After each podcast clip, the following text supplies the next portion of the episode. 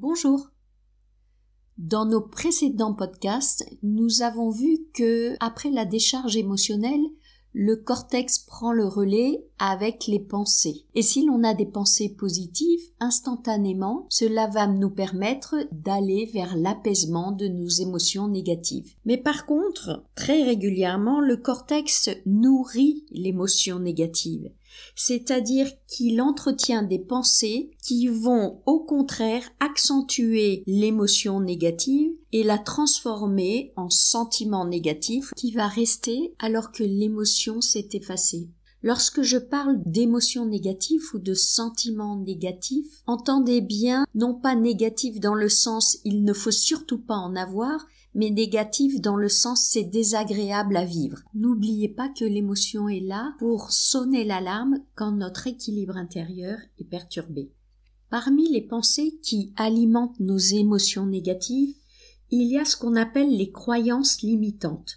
Les croyances limitantes sont des pensées tellement ancrées qu'on les considère comme vraies et qui malheureusement ont pour effet de brider nos élans ou de créer des jugements qui vont être à l'origine de tensions avec les autres. Voici comment se présentent des croyances limitantes.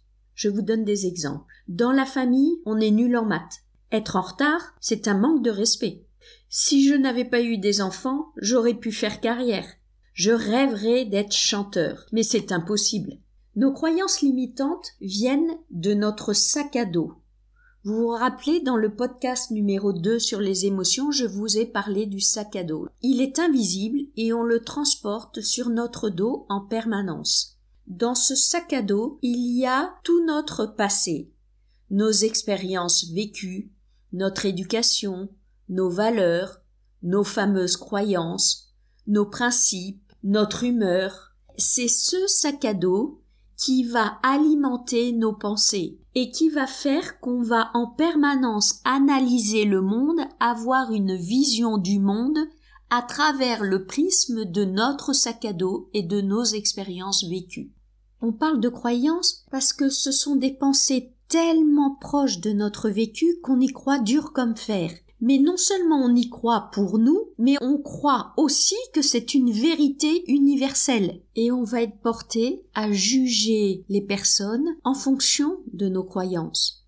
Par exemple, un garçon, ça ne pleure pas.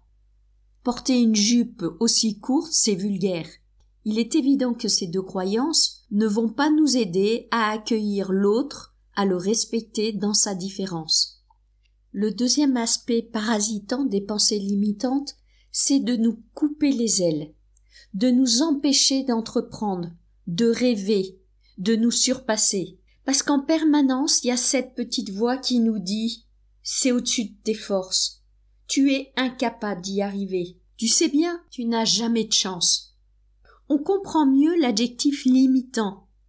Limitant, ça veut dire que ces pensées sabotent nos projets avant même qu'ils ne démarrent parfois elle monte un mur insurmontable devant nous qui fait qu'on va abandonner, procrastiner, laisser tomber. Il y a une sagesse bouddhiste qui dit ce que tu penses, tu le deviens. Ce que tu ressens, tu l'attires. Ce que tu imagines, tu le crées. La pensée limitante, la croyance limitante est l'opposé de l'imagination, de la créativité, de l'ambition, de la capacité à se surpasser. Ne laissez pas vos pensées éteindre vos rêves.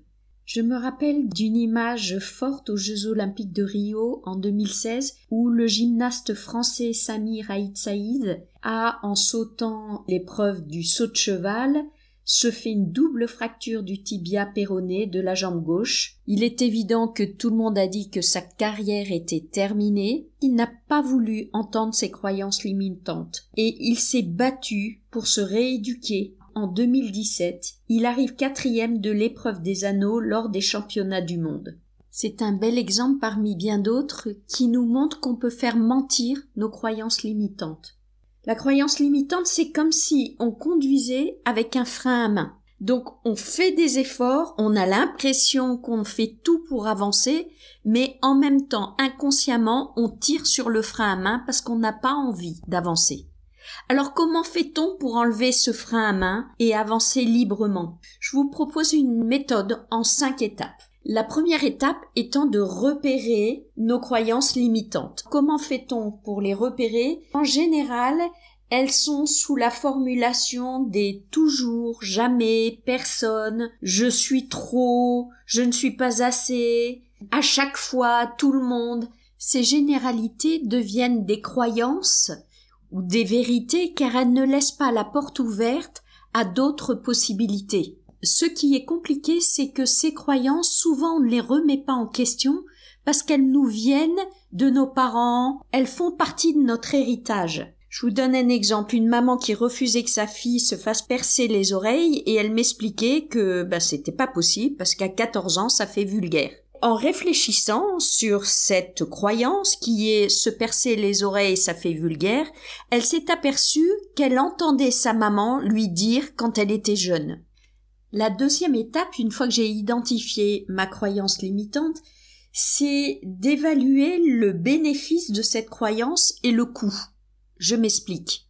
Toute croyance limitante, en fait, a pour objectif de nous protéger de quelque chose. Elle se base souvent sur de la peur. Et cette maman qui pensait que les oreilles percées c'était vulgaire, elle m'explique que en fait le bénéfice c'est que elle a très peur que sa fille après de s'être percé les oreilles lui demande de sortir le soir, commence à, à se désintéresser de son travail et à s'occuper plus des garçons et de sa féminité. Le bénéfice de cette croyance était donc de répondre à sa peur de voir sa fille lui échapper. Le deuxième point dont il faut prendre conscience, c'est le coût de cette croyance limitante. Et pour cette mère, le coût était la détérioration de sa relation avec sa fille. L'intérêt de peser le pour et le contre d'une croyance limitante, c'est de réaliser si on veut vraiment la conserver ou si on veut s'en débarrasser. Si on veut s'en débarrasser, la troisième étape, c'est de créer une antidote. L'antidote de la pensée limitante, c'est d'avoir une pensée qui ouvre un champ de possibilités. Alors je vous donne un exemple. Quand j'ai voulu démarrer ce podcast, comme je l'ai dit dans la présentation, je me sentais pas très à l'aise car ma croyance limitante était je suis nul en informatique, je n'y comprends rien. Je me suis débarrassée de cette pensée limitante en utilisant deux outils. Le premier, c'est de trouver un contre-exemple. Donc en réfléchissant, je me suis aperçue que il y a dix ans de cela, voire quinze ans, quand j'ai démarré dans la formation, je ne savais même pas faire une présentation PowerPoint. Je me suis formée et j'ai réussi et maintenant le PowerPoint n'a plus du tout de secret pour moi. Et la deuxième clé, c'est d'affirmer le contraire de ma pensée limitante. Et donc je me suis forcée à formuler une affirmation du style je suis capable de faire des podcasts, il suffit que j'arrive à me former techniquement et je vais y arriver. La pensée antidote doit toujours être positive, affirmative, parce qu'ainsi, en se la répétant, elle va imprégner notre cerveau et toutes nos cellules et elle va devenir notre croyance, mais plus limitante, notre croyance dynamisante. Et enfin, la dernière étape est de passer à l'action. Oser faire mentir notre croyance limitante. Je vais me renforcer par ma croyance dynamisante et je vais me mettre en action. Et donc j'ai démarré mes podcasts, je me suis formée dans des tutos. J'ai tout simplement osé entreprendre ce que je n'osais pas m'imaginer être capable de faire. Allez, à vous de jouer. Faites le ménage dans vos croyances limitantes afin que vous puissiez réaliser vos rêves, que vous osiez entreprendre et vous dépasser. Je terminerai avec une phrase d'Oscar Wilde qui nous dit Il faut toujours viser la lune, car même en cas d'échec, on atterrit dans les étoiles. À demain!